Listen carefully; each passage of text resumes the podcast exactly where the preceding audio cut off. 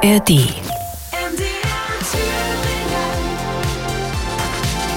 MDR Thüringen. Die Kulturnacht.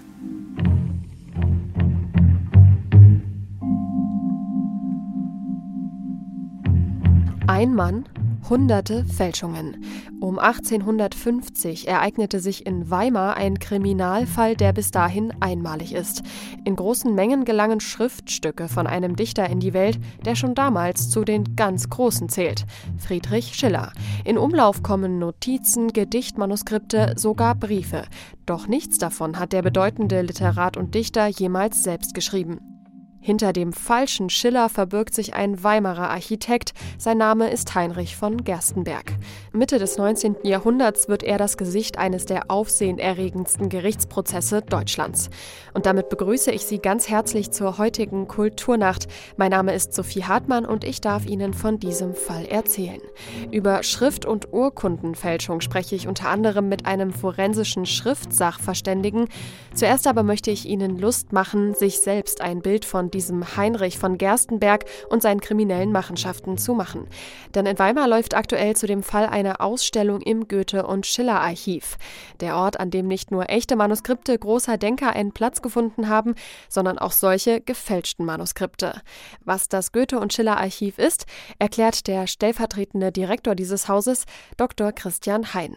Ja, also das Goethe- und Schiller-Archiv ist das älteste deutsche Literaturarchiv. Und ähm, ja, wir sind innerhalb der Archivbranche so ein bisschen äh, so ein Spezialarchiv. Also wir gehören nicht zu den, zu den Staatsarchiven, in denen häufig ja Akten oder in der Mehrzahl Akten überliefert werden, äh, bestimmte Verwaltungsvorgänge, sondern bei uns, wie der Name es schon sagt, ein Literaturarchiv. Bei uns stehen im Kern eben die Nachlässe von Dichtern und Schriftstellern im Mittelpunkt. Und der Name Goethe und Schiller Archiv zeigt natürlich auch, wo bei uns der Schwerpunkt liegt. Das sind also Goethe und Schiller. Und dieses Gebäude war immer dafür auch ausgerichtet, diese Handschriften nicht nur einfach aufzubewahren, also geschützt aufzubewahren, sondern sie sollten auch zugänglich gemacht werden. 1896 wurde das Gebäude eröffnet. Wir haben insgesamt um die 150 Nachlässe, also von unterschiedlichen ähm, Schriftstellern, also Goethe und Schiller, Herder und Wieland, also aus der Goethe-Zeit. Wir sind dann aber auch bei den Philosophen unterwegs, Nietzsche, wir haben den großen Komponisten Franz Liszt, wir haben Tagebücher, wir haben Briefe, wir haben Korrespondenzen, die ähm, viel erzählen von, äh, von der Zeit. Sie sagten es bereits, Archiv in dem Sinne, dass Sie Schriftstücke aufbewahren, sie auch erforschen, aber Sie machen sie auch öffentlich und präsentieren sie der Welt. Jetzt gerade präsentieren Sie besondere Schriftstücke, und zwar von Schiller, aber irgendwie auch nicht von Schiller, weil es sind gefälschte Schriftstücke. Warum haben Sie sich dafür entschieden, dieses Mal ja, diesen sehr speziellen Weg zu gehen und diese Schriftstücke der Welt zu zeigen? Also das hat ähm, zum einen natürlich den Hintergrund, dass wir hier immer die Faszination haben, dass wir in diesem Archiv Originale zeigen. Also die Besucherinnen und Besucher kommen, weil sie bei uns wissen, wenn sie in die Ausstellung kommen oder auch hier forschen, sie bekommen Originale gezeigt. Und ein Original fasziniert. Also die Vorstellung, dass sie dort einen Brief sehen, der vor 200 Jahren von Goethe geschrieben worden ist, von Schiller geschrieben worden ist, übt eine Faszination aus. Gleichzeitig ist es aber so, dass diese Faszination ähm, eben auch dazu geführt hat, dass es ähm, gefälschte Autographen gibt. Jetzt gibt es also ähm, einen Kriminalfall, den Gabriele Klunkert vollumfänglich aufgearbeitet hat, der genau das konterkariert. Also diese Vorstellung ähm, oder die Faszination des Originalen, damit haben wir jetzt gebrochen und gezeigt, ähm, auch wie die Menschen dieser Faszination erlegen sind und Gerstenberg damit auch offensichtlich Geld machen wollte, seinen eigenen Vorteil ziehen wollte. Und das machen wir ganz transparent weil wir, glaube ich, auch damit zeigen können, wie wertvoll unsere Bestände sind. Die Inhalte sind faszinierend, äh, aber auch die Vorstellung, dass sie hier für, ja, für, nicht nur für Generationen, sondern für Jahrhunderte Materialien aufbewahren, die aber eben dann auch äh, dazu geführt haben, ja, dass es eben Menschen wie Gerstenberg gab, äh, die gesagt haben, ja, da mache ich einfach mal ein Geschäft draus. Und das ist wirklich ein Thema, darüber reden, glaube ich, Archive nicht so gerne. Ähm, wir haben das bislang auch ähm, nicht offensiv getan. Äh, aber äh, der Zuspruch der Besucherinnen und Besucher zeigt uns, äh, das ist ein Thema, das fasziniert. Und wie gesagt, es trifft sozusagen so mitten ins Herz des Archivs. Weil natürlich auch die Frage ist bei Neuerwerbungen bei uns, wie können wir sicher sein, dass es Originale sind und Wir überprüfen das sehr genau, aber es ist, bleibt immer so der Markenkern oder das, was als erstes abgeprüft werden muss.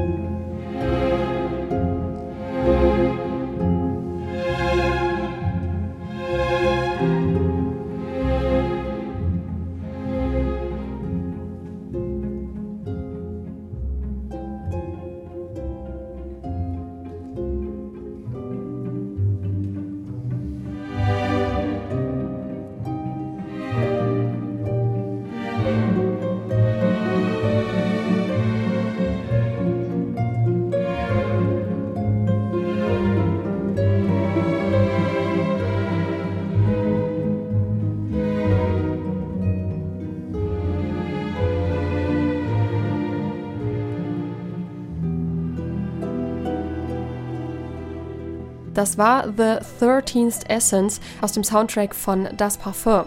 Sie hören die MDR Thüringen Kulturnacht und wenn Sie ein Fan von echten Kriminalfällen sind, dann sollten Sie jetzt nicht abschalten.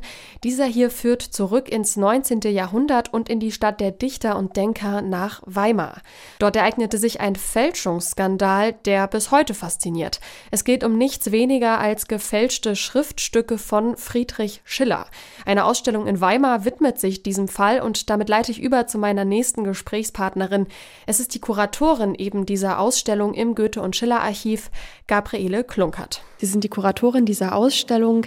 Wir hatten es gerade schon von Herrn Hein gehört. Es geht auch darum, einfach zu zeigen, wie wertig diese Originale am Ende sind, aber auch um die Faszination Fälschung. Also ähm, sowohl als auch, was war denn Ihre Motivation, ähm, sich dieser Ausstellung zu widmen? Ja, ich habe gemerkt, wenn ich Gruppen durch unser Haus geführt habe oder wenn ich originale Handschriften präsentiert habe, dann war die Begeisterung immer eine sehr, sehr große, habe aber hier und da und dort auch mal fallen gelassen. Wir haben aber auch einige wenige Fälschungen bei uns im Bestand. Und da habe ich gemerkt, dass ja dann die Augen bei dem Publikum noch viel größer wurden und dann äh, hat das Publikum sich gewünscht, machen Sie doch dazu mal eine Ausstellung. Können wir diese Fälschungen einmal sehen? Was sind denn das für Fälschungen? Das war für mich eigentlich die Hauptmotivation, die Fälschungen zu erforschen und in einer Archivausstellung einmal aufzubereiten. Ähm, wir wissen, dass das Thema Kriminalistik, True Crime, das ist gerade so en vogue und äh, das trifft wirklich auch einen Nerv bei unserem Publikum. Was war denn nun das Ungeheuerliche an diesen Fälschungen hier und an diesem Fall? Ja, wir müssen ein klein wenig ausholen. Ähm, wir haben mit Schiller einen sehr, sehr, sehr berühmten ähm, Schriftsteller, einen sehr berühmten Autoren, der sehr beliebt war und ähm, bei Schiller kommt noch eine besondere Note dazu. Er hat eine ganz eigene Philosophie seinen eigenen Handschriften, seinen Werkhandschriften gegenüber gehabt. Schiller hat in der Regel, sobald ein Werk von ihm publiziert war, also im Druck erschienen war, die Vorarbeiten, also die Werkmanuskripte, vernichtet. Ja, also dem hat er nicht mehr so viel Wert beigemessen, weil es eben schon im Druck erschienen war.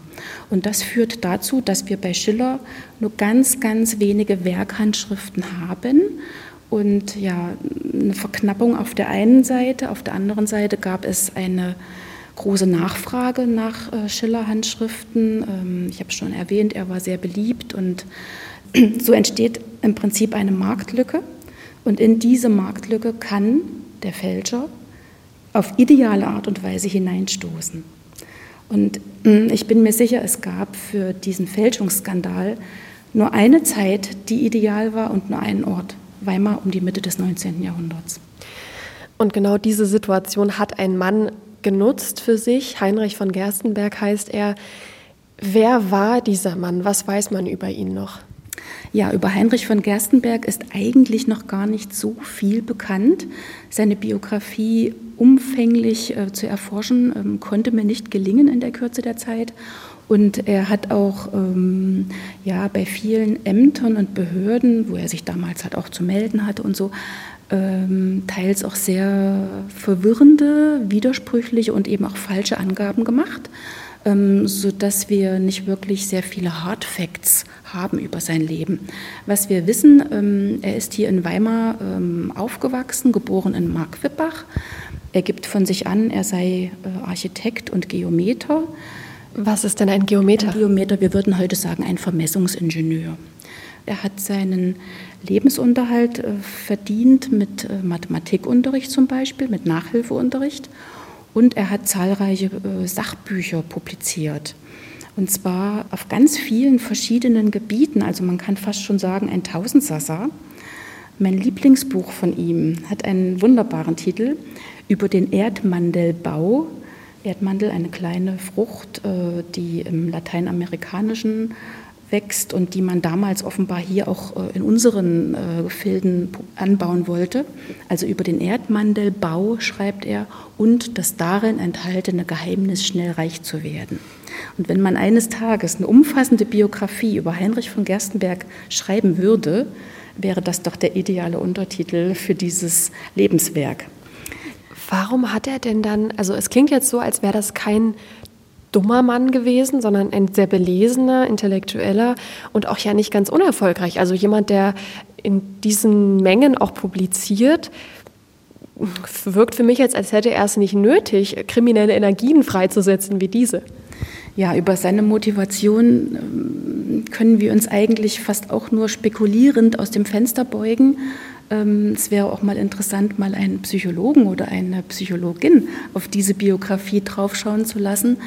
Ob es nun wirklich die reine Gewinnsucht gewesen ist, vielleicht hat er aber auch aus Jux und Dallerei das einmal probiert, eine Handschrift nachzumachen und hat dann gemerkt, oh, ich bin ja damit erfolgreich, die Leute nehmen mir das ab.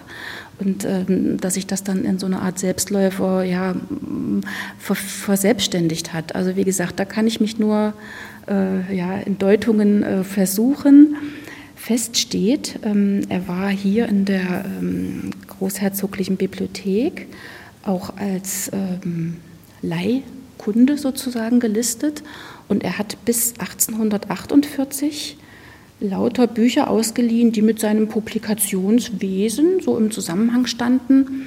Ab 1848 aber, und das ist, als ob so ein Kippschalter umgelegt wird, das wissen wir aus den Ausleihjournalen, hat er nur noch Bücher ausgeliehen über Schiller, Schillers Leben und Schillers Werk.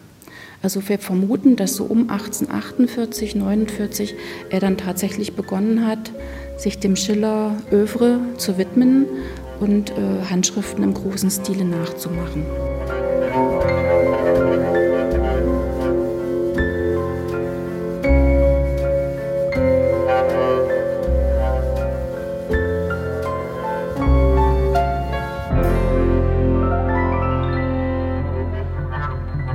Was hat er denn alles nun äh, gefälscht? Waren das überwiegend Gedichte oder poetische Schriftstücke oder auch tatsächlich im autobiografischen Bereich ganze Briefe?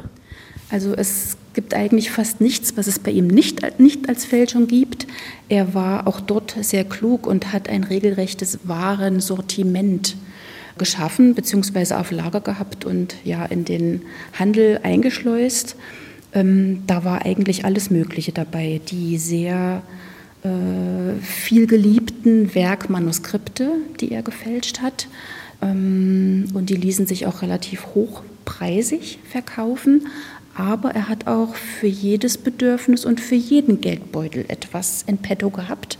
Zum Beispiel hat er auch kleine profane Notizen Schillers, also angebliche Notizen Schillers, kleine Buchausleihzettel, kleine bibliografische Notizen Schillers nachgemacht und die gingen dann schon für ein paar Groschen über den Ladentisch. Also ein wahren Sortiment für jedes Bedürfnis und für jeden Geldbeutel etwas. Sie haben ja eben schon erwähnt, dass Schiller Manuskripte im Prinzip selten bis gar nicht auffindbar waren.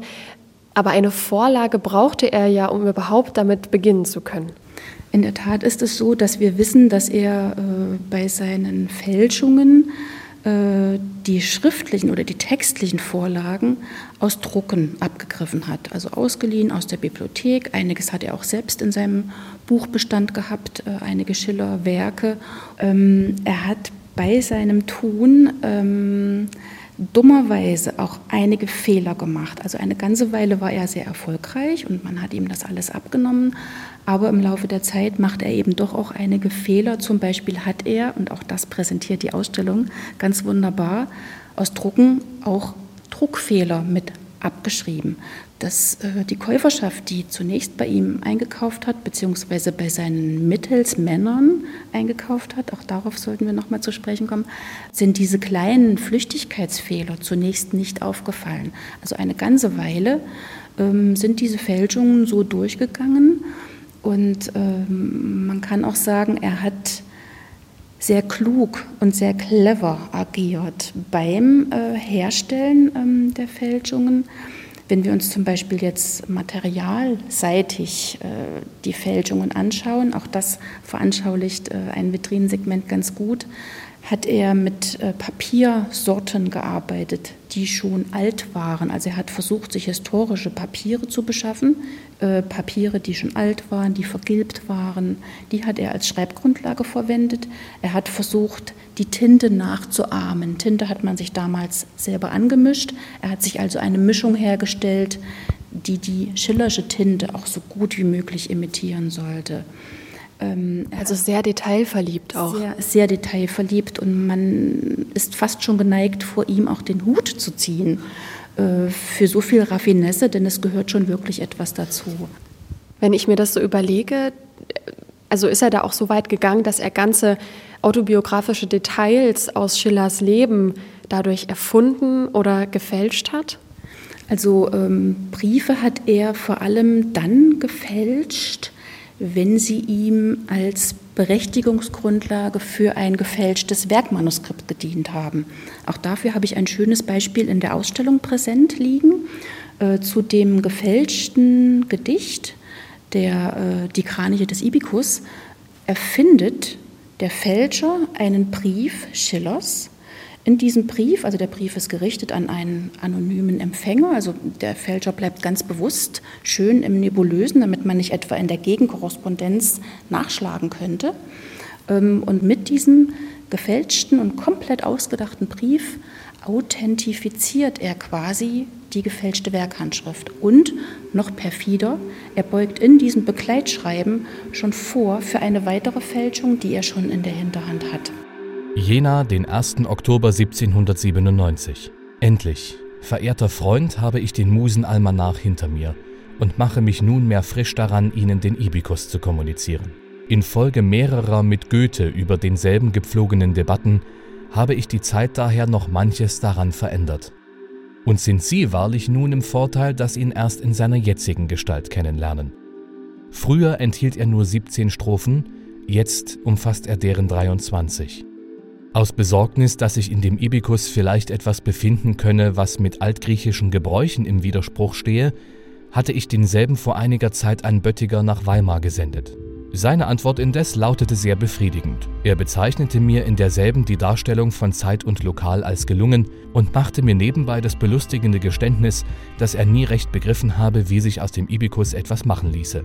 Der Zufall hat mir kürzlich wieder ein recht artiges Thema zu einer Ballade zugeführt, die auch schon größtenteils fertig ist. Ich habe sie den Gang nach den Eisenhammer überschrieben und ihr eine Ausdehnung von 24 achtzeiligen Strophen gegeben. Für heute muss ich auf die Freude Verzicht leisten, Ihnen dieselben mitzuteilen, weil ich die letzte Hand an Sie noch nicht habe legen können. Mein nächster Brief bringt Ihnen aber ganz gewiss davon eine Abschrift. Leben Sie wohl, grüßen Sie in meinem Namen die lieben Ihrigen und behalten Sie lieb Ihren ganz ergebenen Schiller. Sie haben vorhin die Mittelsmänner angesprochen. Vielleicht können wir die, über die noch mal sprechen. Welche Rolle haben diese Mittelsmänner gespielt? Und auch noch mal die anschließende Frage: Hatte er Komplizen? Es sind vor allem zwei Mittelspersonen, die ähm, im Verteilungs- oder im Vertriebsnetz dort eine wichtige Rolle gespielt haben. Das eine ist die Witwe Caroline Riemer, eine sehr solide Frau der damaligen Weimarer Zeit. Bei Caroline Riemer gehe ich davon aus, sie wusste nicht, dass sie Handschriften, äh, die gefälscht sind, vertreibt. Sie hat also guten Glaubens bei Gerstenberg eingekauft, Schiller-Handschriften bei Gerstenberg erworben und als Wiederverkäuferin an andere, an Dritte sozusagen weiterverkauft. Anders bei einer zweiten wichtigen Schlüsselfigur, der Bibliotheksdiener Karl Große. Karl Große hat äh, zunächst äh, als Pfandleiher hier in Weimar gearbeitet. Ab 1851 ist er auf der hiesigen Großherzoglichen Bibliothek als Bibliotheksdiener engagiert. So. Und äh, Karl Große hat dort diese Position genutzt und ich will auch sagen ausgenutzt, um Schiller Schriftstücke, also vermeintliche Originale, weiter zu verkaufen. Ob er etwas gewusst hat äh, von der ganzen Fälschungsgeschichte, das kann ich nicht hundertprozentig bestätigen, aber ich weiß aus den Untersuchungsakten, die sich hier im Hauptstaatsarchiv zum Glück erhalten haben, dass er, wenn er Gäste in der Bibliothek hatte, ein sehr aktives Verkaufsgebaren an den Tag gelegt hat. Also er hat diese Dinge wirklich, er hat Gäste mit in ein Separé genommen und hat dort angepriesen, schauen Sie, ich habe hier Schillerhandschriften, so eine günstige Gelegenheit, so günstig bekommen Sie die nirgends, kaufen Sie, kaufen Sie. Und dieses doch sehr aktive und ja, ich will fast schon sagen aggressive Verkaufsgebaren, lässt doch vielleicht vermuten, dass er etwas gewusst haben könnte. Aber beweisen kann ich das nicht. Beide, sowohl Karl Große als auch Caroline Riemer, ähm, gehen in die Offensive, als das dann ruchbar wird, dass es sich eventuell um Fälschungen handeln könnte, gehen beide in die Offensive und ähm, äh, klagen ihn an oder zeigen den Gerstenberg an, denn das war für die beiden die einzige Möglichkeit, ihren eigenen Kopf aus der Schlinge zu bekommen. Bevor ich auf den Prozess nochmal zu sprechen kommen möchte, kann man es in Zahlen benennen, wie viele von diesen Schriftstücken er in Umlauf gebracht hat und wie, wie viele davon hat denn das Goethe- und Schiller-Archiv? Hm. Also wie viele er insgesamt äh, angefertigt hat in dieser betrüglichen Fabrikation, so heißt das auch in den ganzen Gerichtsakten, das lässt sich in der Tat nicht exakt beziffern. Wir haben hier im Goethe- und Schiller-Archiv einen sehr, sehr großen Fundus dieser gefälschten Handschriften. Ähm, es sind ähm, um die 380 ähm, Blatt ungefähr und auch diese Fälschungen könnte man bei uns im Handschriftenlesesaal auswerten. Wenn ich jetzt diese schiere Menge an gefälschten Manuskripten mir vor Augen führe und eins und eins zusammenzähle, auf der einen Seite gab es von Schiller ja wissentlich nicht viele und dann plötzlich tauchten die auf überall in der Welt, also naja, nicht in der Welt, aber zumindest in Weimar und Deutschland dann muss doch irgendwann aufgefallen sein, dass da was nicht stimmen kann. Und auch Herr von Gerstenberg, es scheint mir zumindest so, ist übermütig geworden. Ja, ein Stück weit vermute ich das auch, dass mit ihm irgendwann ein bisschen an die Pferde durchgegangen sind und er äh, zu viele Dinge dann äh, gefälscht hat und auf den Markt geworfen hat. Und ich glaube, das war auch das, was ihm letzten Endes dort eben auch das Genick gebrochen hat. Es ist dann doch irgendwann mal aufgefallen, dass plötzlich so viele von diesen eigentlich ja so raren Schillerhandschriften äh, im Umlauf waren. Und äh, so sind ähm, vor allem zwei Männer äh, sind dann sehr, sehr, sehr hellhörig geworden. Das eine ist Professor Dielitz aus Berlin, ein Schiller-Kenner, Handschriftenkenner und ähm, Wilhelm Künzel, ein Autografenhändler und auch ein sehr guter Kenner der damaligen Zeit. Die beiden haben dann eigentlich ähm, sich diese Dinge angeschaut und sind zu dem Fazit gekommen, das stimmt nicht, da kann irgendwas nicht mit rechten Dingen zugehen. Und so bekommt dann eben auch die Staatsanwaltschaft hier in Weimar äh, die Sache auf den Tisch. Ähm, die Behörden hier in Weimar arbeiten sehr schnell, also haben das sehr, sehr zügig auch sehr, sehr ernst genommen und ähm, sie schalten ein Inserat in den großen deutschen Tageszeitungen, in dem sie eben die Bevölkerung ähm, aufklären, Achtung, Achtung, hier sind gefälschte Schillerhandschriften im Umlauf. Wenn Ihnen so etwas vorliegt, schicken Sie es bitte an uns nach Weimar, an die Staatsanwaltschaft, an die Untersuchungsbehörde.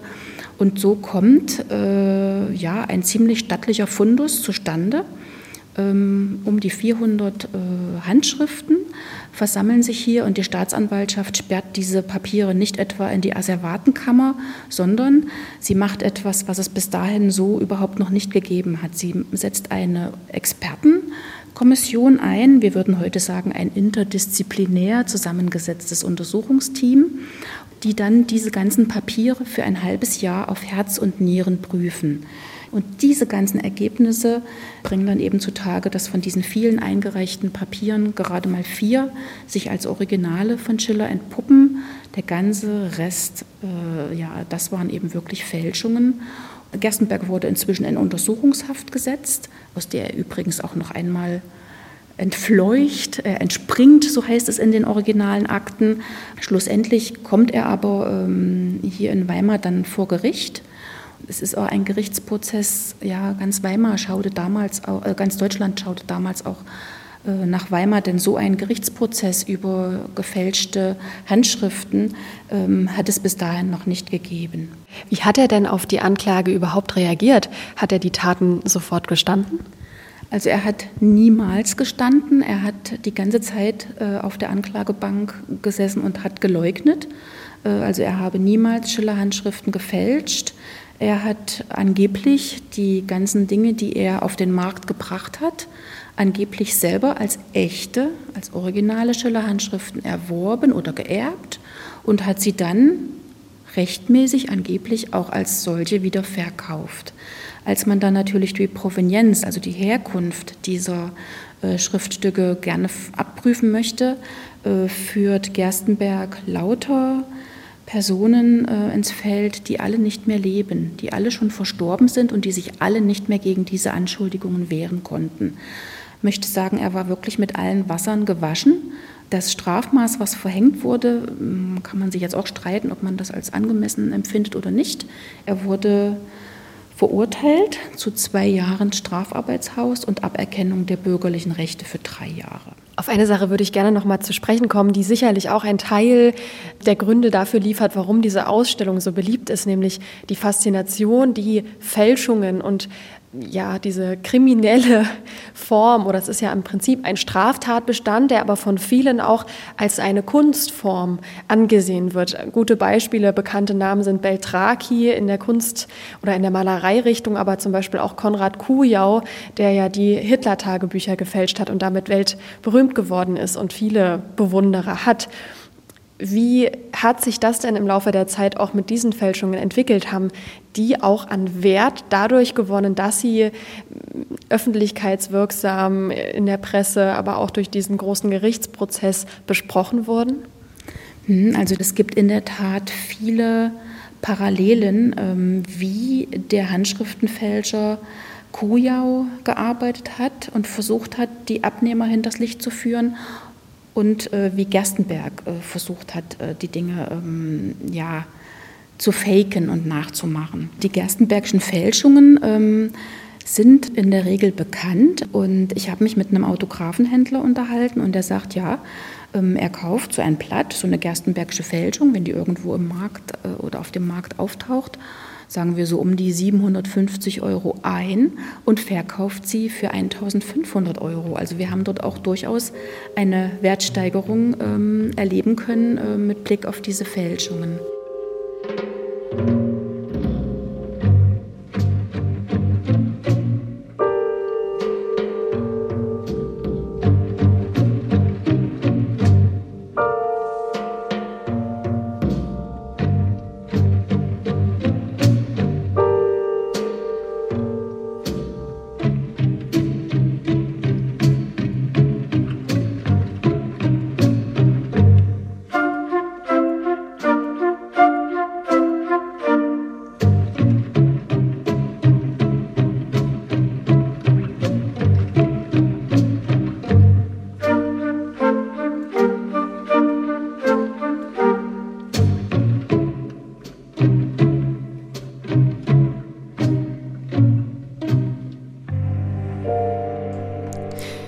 Hören MDR Thüringen mit der Kulturnacht am Sonntagabend. Heute mit einem Thema, das rund um die 1850er Jahre in Weimar für großes Aufsehen gesorgt hat. Es geht um einen Fälschungsskandal, bei dem ein Mann namens Heinrich von Gerstenberg zahlreiche Schriftstücke des Dichters Friedrich Schiller in Umlauf gebracht hat. Das Ganze hat einen großen und medienwirksamen Prozess nach sich gezogen. Auch heute ist Schriftfälschung noch immer ein Thema, vielleicht sogar ein größeres Thema denn je. Ich sage nur Stichwort K KI. Unter anderem darum soll es jetzt gehen. Zugeschaltet aus seinem Labor in Gräfenhainichen in Sachsen-Anhalt ist mir Nikolai Nikow. Er ist forensischer Schriftsachverständiger. Hallo, Herr Nikow. Ich grüße Sie, Frau Hartmann. Herr Nikow, was genau macht denn ein Schriftsachverständiger?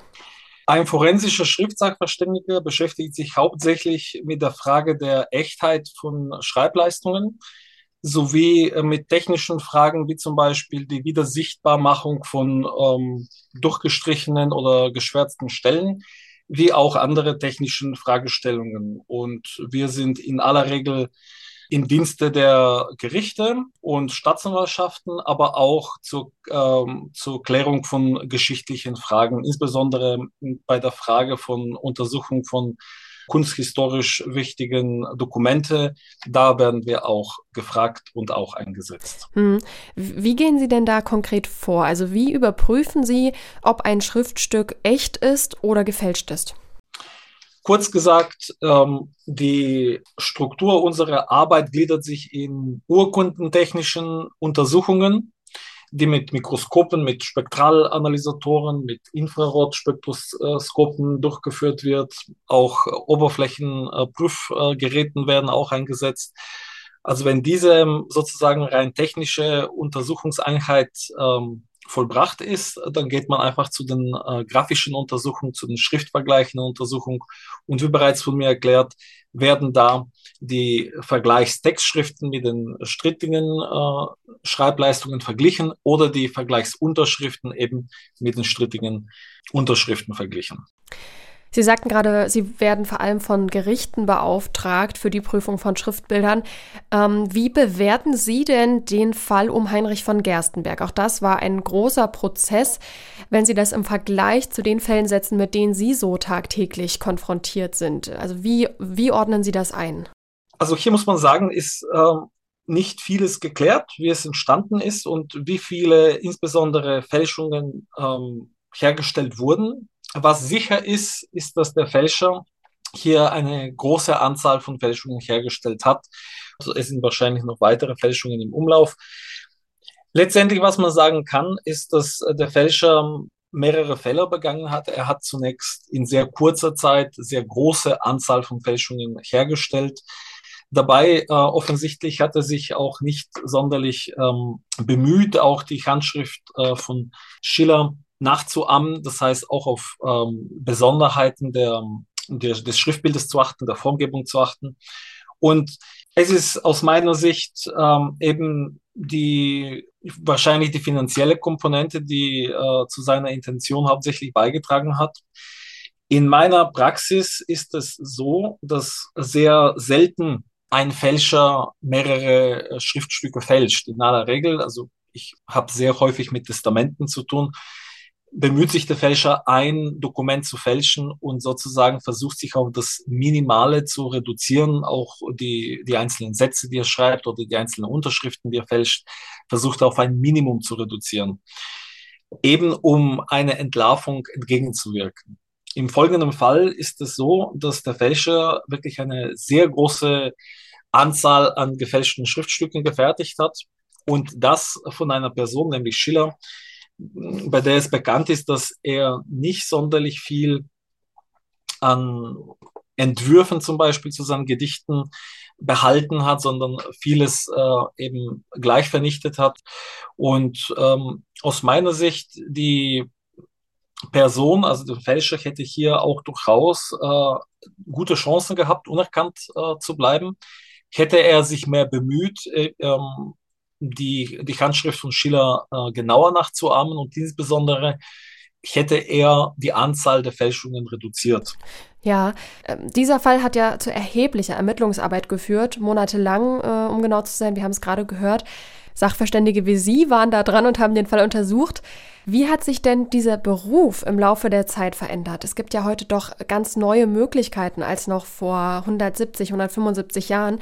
Stichwort KI. Mit welchen Herausforderungen sind Sie denn dadurch täglich konfrontiert? Also die Technik hat sich natürlich äh, sehr stark weiterentwickelt und ähm, wir haben weiterhin natürlich die Drucktechnik, die sich jeder leisten kann. Das heißt, es ist sehr möglich, sehr leicht möglich, dass Menschen heute auch mit dem Drucker ähm, Fotoreproduktionen ausdrucken oder aber, dass ähm, das Fälscher heute auch mittels Scannen und äh, Fotomontage sehr leicht auch Fälschungen herstellen können. Und ähm, Die Computer eröffnen natürlich auch mit den heutigen Bildbearbeitungsmöglichkeiten ähm, und, wie Sie selbst gesagt haben, mit der KI heute sehr große Möglichkeiten, ähm, insbesondere Bildgeneratoren, das heißt, dass eine Handschrift sehr leicht, zumindest digital, gefälscht werden kann.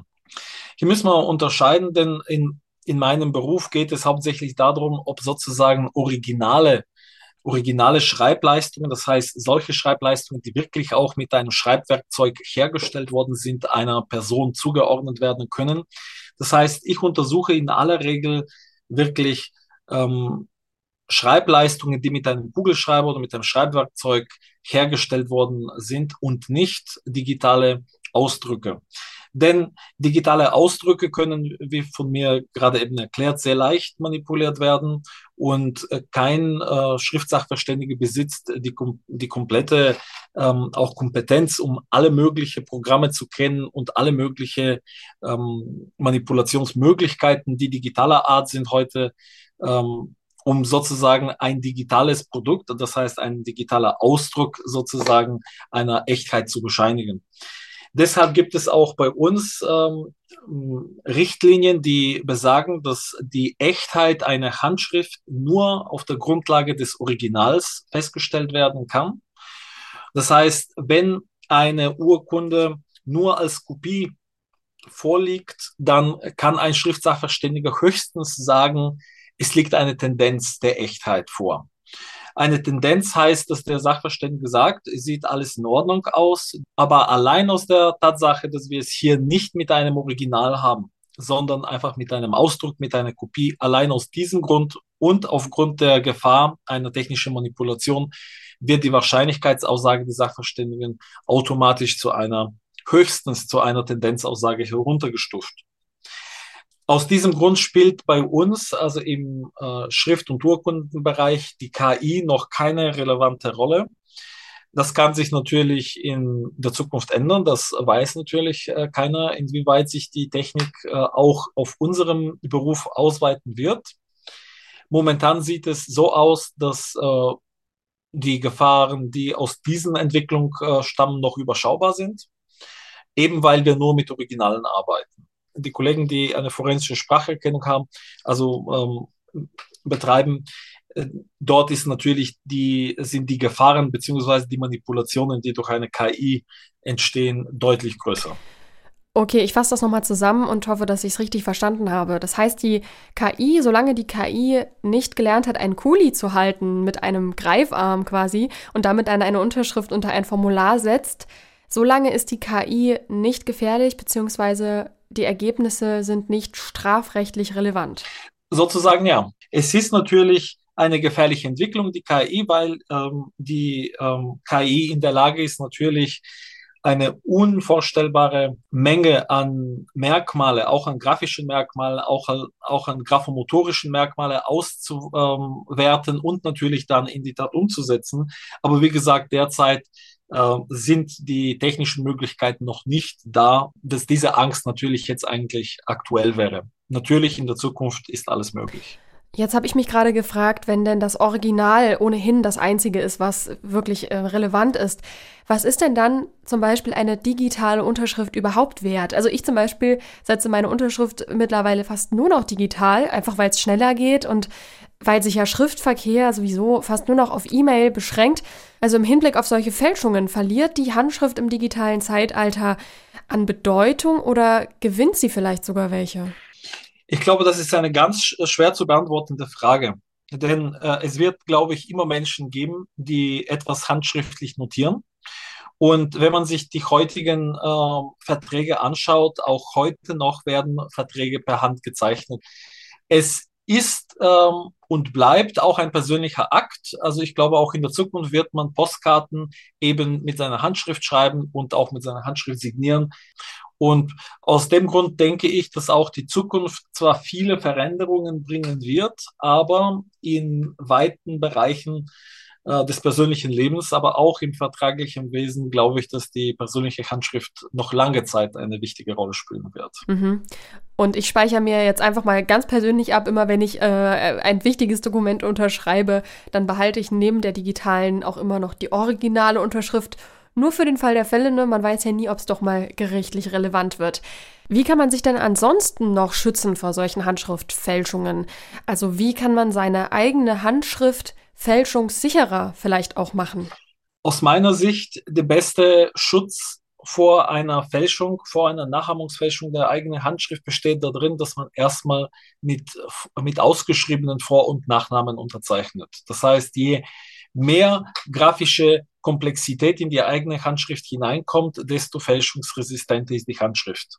Jede Abkürzung, das heißt, wenn der äh, Vorname wegfällt oder stark abgekürzt wird, jede Abkürzung führt dazu, dass die Fälschungsresistenz äh, herabgesetzt wird. Weiter ist es so, dass ähm, sehr stark empfehlenswert ist auch, dass man regelmäßig auch die eigene Handschrift äh, sich selbst zu Dokumentationszwecken notiert, dass man die, das heißt, dass man regelmäßig für sich selbst unterschreibt und auch das Datum dazu schreibt und solche Schriftproben, die man sozusagen freiwillig im Laufe der Zeit sammelt ähm, und die eigene, die Entwicklung der eigenen Zeichnungsweise dokumentiert, die können später sehr gut dafür verwendet werden, zum Beispiel im Falle einer gerichtlichen Übereinprüfung zu, zu sehen, wie hat die Person eben zum Beispiel im Jahr 2014 unterschrieben. Und es kann natürlich durchaus sein, dass äh, eine Person zum Beispiel bei einem Fahrradunfall äh, sich Verletzungen zuzieht, die dazu führen, dass die eigene Handschrift sich schlagartig ab, ab dem Zeitpunkt des Unfalls ändert. Und wenn später einen, ähm, ein Fälscher dazu äh, übergeht und eine alte Vorlage benutzt, ähm, bei dem sozusagen ein graphomotorisch sauberes, nicht gestörtes Schriftbild zu sehen ist, da kann man sehr gut auch ähm, das eben beweisen, indem man feststellt, so, hat, so war die Unterschrift nach dem Unfall und so ist sie heute, aber so hat sie sich quasi im Laufe der Genesung auch der Schreibhand eben entwickelt. Und äh, so war eben die, so war das Schriftbild vor dem Unfall. Und so, das kann man auf jeden Fall sehr gut äh, erkennen, wenn man regelmäßig unterschreibt und die eigene Handschrift eben auch ganz bewusst sammelt, ganz bewusst eben äh, behält. Weiter ist es wichtig, dass man nur dann unterschreibt, wenn es nur unbedingt notwendig ist. Das heißt, dass man auch eine gewisse Einsicht äh, pflegt, dass die eigene Handschrift auch etwas ist, was gefälscht werden kann, das potenziell gefälscht werden kann und dass die eigene Handschrift nur dann verwendet wird, wenn die entsprechende Urkunde auch eine Handschrift erfordert. Sehr häufig ist es so, dass man einen Brief oder eine, ein Schreiben auch ohne eine ähm, Unterschrift sozusagen abgeben kann. Und weiter ist es wichtig, dass die eigene Handschrift regelmäßig überprüft wird, inwieweit man nicht angefangen hat, sozusagen Vereinfachungstendenzen in seine Handschrift ähm, einzubauen. Das heißt, Tendenzen, bei denen man versucht, die eigene Handschrift zu vereinfachen. Das passiert sehr schnell im Alltag. Wenn man versucht, sozusagen schneller zu schreiben, wenn man nicht mehr darauf achtet. Und wenn man solchen Schriftvorlagen oder Unterschriftsvorlagen langsam in seinen Zeichnungsvariationen einbaut, das macht es für Fälscher sehr leicht zu fälschen. Herr Nikow, ganz herzlichen Dank für diese wirklich hilfreichen Tipps jetzt zum Ende auch nochmal und natürlich für Ihre spannenden Einblicke in Ihre Arbeit. Ich drücke Ihnen auf jeden Fall ganz fest die Daumen, dass die KI nicht so bald lernt, wie sie einen Kuli hält. Ja, das äh, hoffe ich stark und nämlich nicht nur für, für meinen Beruf, sondern einfach generell für alle Menschen, denn ähm, die Gefahren, die aus der KI ähm, resultieren, sind momentan wirklich nicht äh, ganz äh, überschaubar. Und insbesondere was Fälschungen angeht, denn äh, wir leben in Zeiten, bei denen die Echtheit von Aussagen, die Echtheit von ähm, ja auch von Stellungnahmen sehr stark gefährdet ist. Ähm, auch Falschnachrichten werden sehr schnell auch ähm, eben ausgebreitet.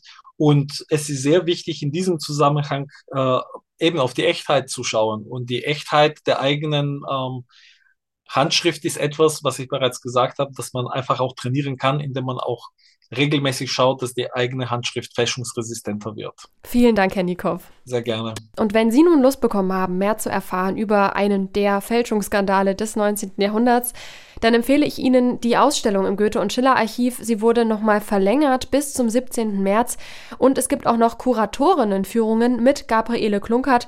Die haben Sie ja heute schon gehört und ich weiß von ihr, dass sie noch viele skurrile Geschichten rund um diesen besonderen Fall zu erzählen hat. Die Termine finden Sie online und noch einen weiteren Tipp habe ich für Sie, denn am 7. April eröffnet die neue Sonderausstellung im Goethe- und Schiller-Archiv und die beschäftigt sich mit dem Wirken der Großherzogin Sophie. Der ist es nämlich zu verdanken, dass es dieses Archiv gibt. Für heute aber danke ich Ihnen ganz herzlich fürs Zuhören dieser Kulturnacht. Mein Name ist Sophie Hartmann und ich wünsche Ihnen noch einen schönen Abend und eine gute Nacht.